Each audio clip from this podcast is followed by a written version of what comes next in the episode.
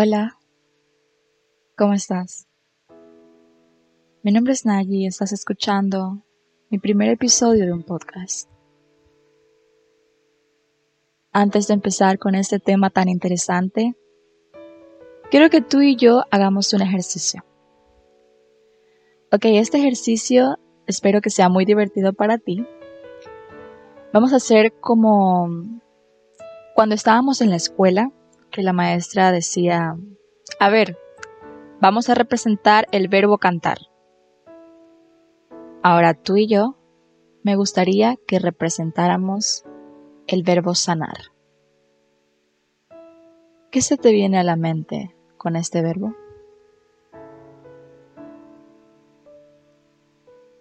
En los últimos días estuve pensando, ¿qué voy a hacer en este primer podcast? Que voy a hacer en este episodio. Quiero conversar tantos temas y hablar de tantas cosas. Realmente yo podría hablar por horas. Bueno, eso lo saben las personas que me conocen. Hablo demasiado. Pero he pensado en un tema que muchos hablamos, pero pocos experimentamos el cómo sanar.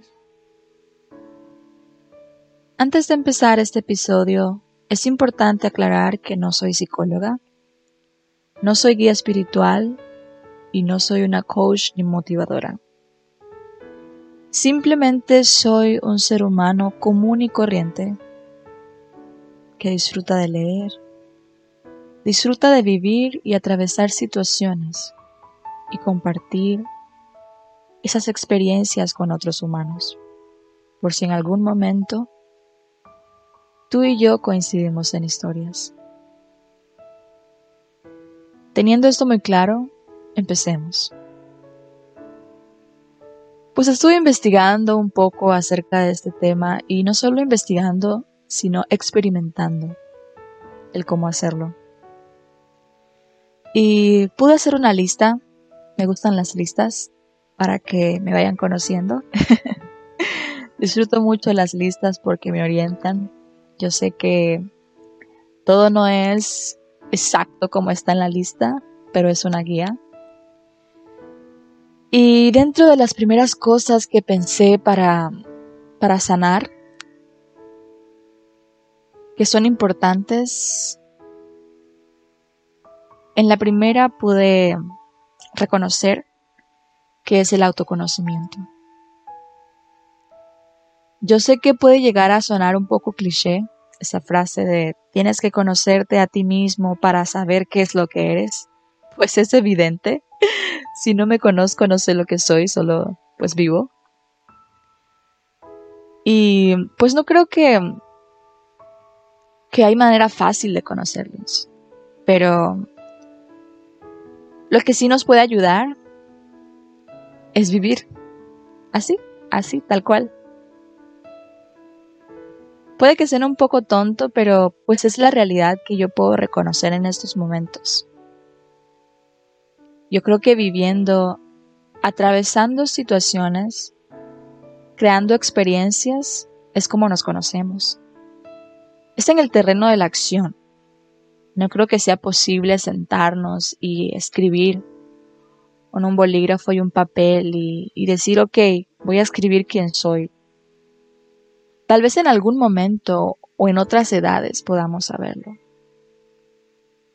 Pero en estos tiempos estamos en experimento. Estamos en procesos. Y no quiero, no quiero etiquetarlos como errores o aciertos porque no lo son son experiencias de un experimento llamado vida. Si no las tenemos, es difícil conocernos. Es difícil crecer encerrados en una burbuja. Esto me lleva al siguiente punto, la importancia de ser conscientes. El ser consciente de qué? De que tengo una herida, de que tengo una herida emocional y que ahora son parte de mí, es uno de los más importantes. Y cuando nos hacemos conscientes, de que tenemos esas heridas emocionales y de que son parte de nosotros, son parte de mí, son parte de ti. Es algo que no está bien dentro de dentro de mí, pues debería ser el primer paso, pero obviamente si no nos conocemos, ¿cómo sabemos que estamos en este proceso? ¿Cómo sabemos que tenemos esas heridas? Simplemente el hacernos conscientes para que, pues decirlo en voz alta. Me atrevería a decir que expresar esas heridas es importante. Entonces, pues ya llevamos tres, ¿verdad? El conocernos a nosotros, el hacernos conscientes, que es el reconocer que estoy pasando por una situación. El expresar esa herida es importante. El decirlo en voz alta, el ser honestos, el expresar eso que tanto nos molesta, eso que tanto nos duele o que nos está afectando. Creo que esas heridas emocionales se alimentan del silencio. No las alimentes más. Compártelo de manera asertiva, con amor.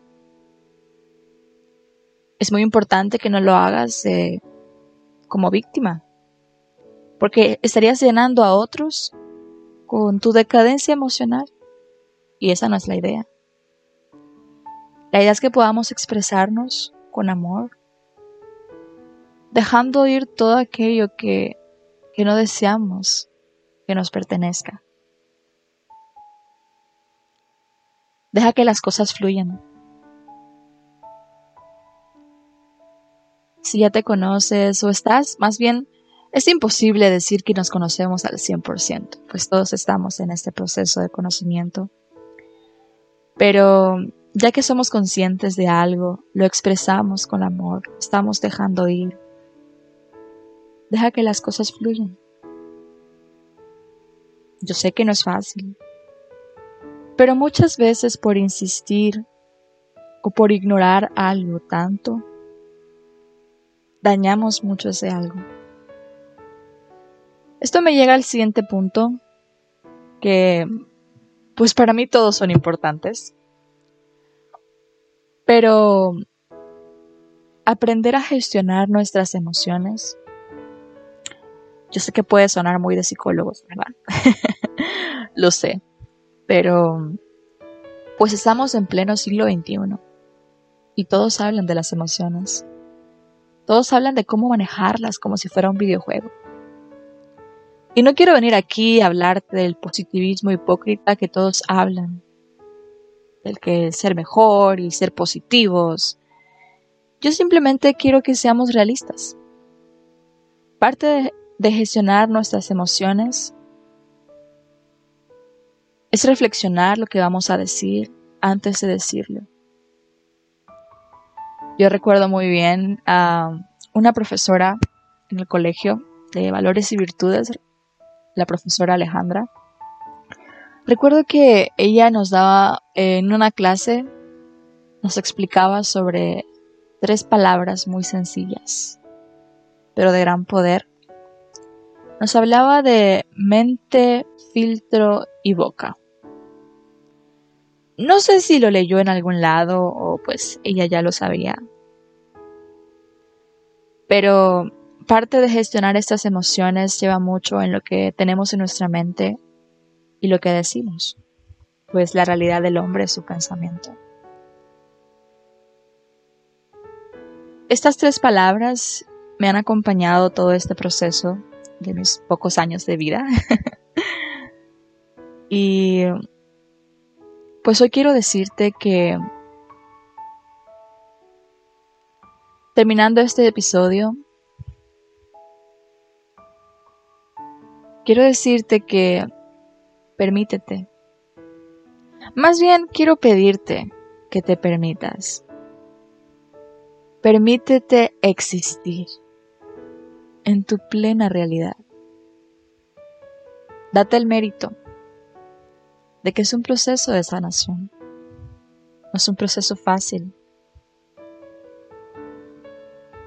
Procesos como este conllevan valentía, fortaleza para reconocer que no estamos bien y que es momento de detenernos.